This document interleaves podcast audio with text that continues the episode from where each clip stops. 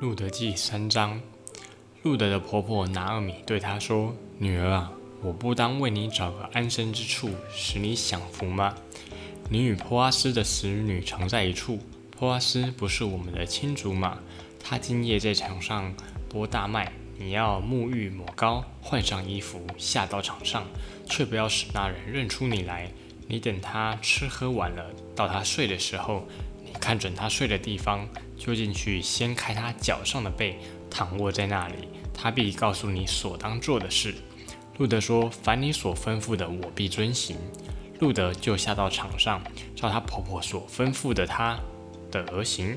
普阿斯吃完了，心里欢畅，就去睡在麦堆旁边。路德便悄悄地来掀开他脚上的被，躺卧在那里。到了夜半，那人忽然惊醒，翻过身来。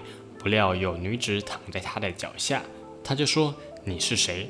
回答说：“我是你的婢女鲁德，求你用你的衣襟遮盖我，因为你是我一个至亲的近属，至近的亲属。”珀阿斯说：“女儿啊，愿你蒙耶和华赐福，你幕后的恩比先前更大，因为少年人无论贫富，你都没有跟从。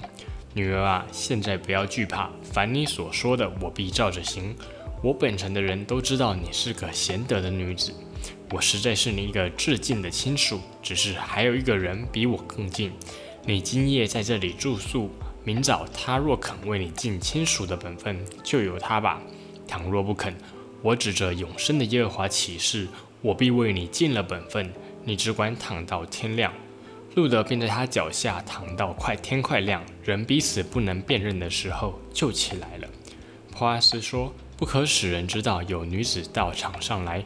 又对路德说：“打开你所披的外衣。”他打开了，波阿斯就搓了六颠簸大麦，帮他扛在肩上，他便进城去了。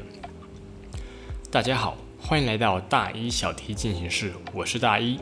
今天要来分享第七个圣经旧约人物，那就是圣经旧约大卫家谱里唯三女性之一的路德。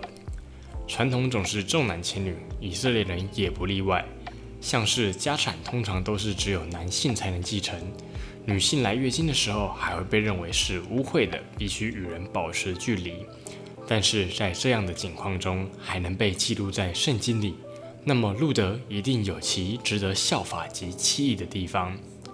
首先，她是个外邦女子，她嫁给了以色列人为妻。一般来说，这种事情也不是什么太了不起的事。毕竟以色列人周围都是外邦人啊，谁叫他们当初进入迦南地时不听话，没有把那些外邦人彻底赶走？但他们家真的超惨的。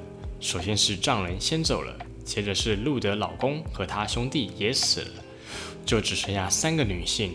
而在这样困难的状况下，路德的美德就显现出来。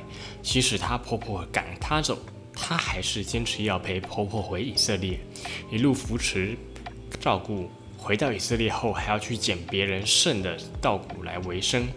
后来还顺服了婆婆的建议，成功打动大财主波阿斯，让他下定决心娶她为妻。最后生下儿子，成了赫赫有名大卫的曾祖母。虽然以现代的标准来看，无条件陪伴照顾婆婆，远离故乡，每天在外面辛苦的捡麦穗，甚至是主动去贴和老他不知道几轮的破阿斯，只会被认为是很不女力的一件事。但是这样的女外邦女性却被记录下来，代表她的作为是很被肯定的，值得我们好好去思想。最后，从今天的这段分享，我们可以看到一。无论你是第一代或是好多代的基督徒，都不会影响你得着祝福。重点在于你是否愿意在这个信仰中放下自己，愿意顺服仰望神。二，神是使不可能变为可能的神，有他的祝福能让再大的困境得到翻转，让愁苦重新变为甘甜。三，忍耐到底的终必得救，永远不要自我放弃。成功与失败往往就在一念之间，就像那个回到本家的另一个外邦女子。题外话，在圣经里面有正面记载的女子，通常都是大有勇气、蛮有智慧，像是那个女士师底波拉，皇后以斯帖。而今天的主角路德，乍看之下好像没有特别出色，只是会听婆婆的话而已。其实不然，她不仅超有爱心，也超有勇气的。不然，在她丈夫死的时候，凭她的年轻，完全可以回到家乡去改嫁，干嘛要冒着一生守寡的风险，陪着婆婆远走他乡呢？而为了养活自己，照顾婆婆，她也不为外人的眼光，在外头抛头露面捡麦穗。甚至是冒着被拒绝、超尴尬的风险去找波阿斯，在在都可以看到，其实路德不仅仅是顺服，更是有着大大的勇气。最后，大家如果听得还满意的话，分欢迎分享加订阅。如果大家有什么问题或想法，也欢迎到 IG 或 Apple Podcast 留言哦。谢谢大家，大家拜拜。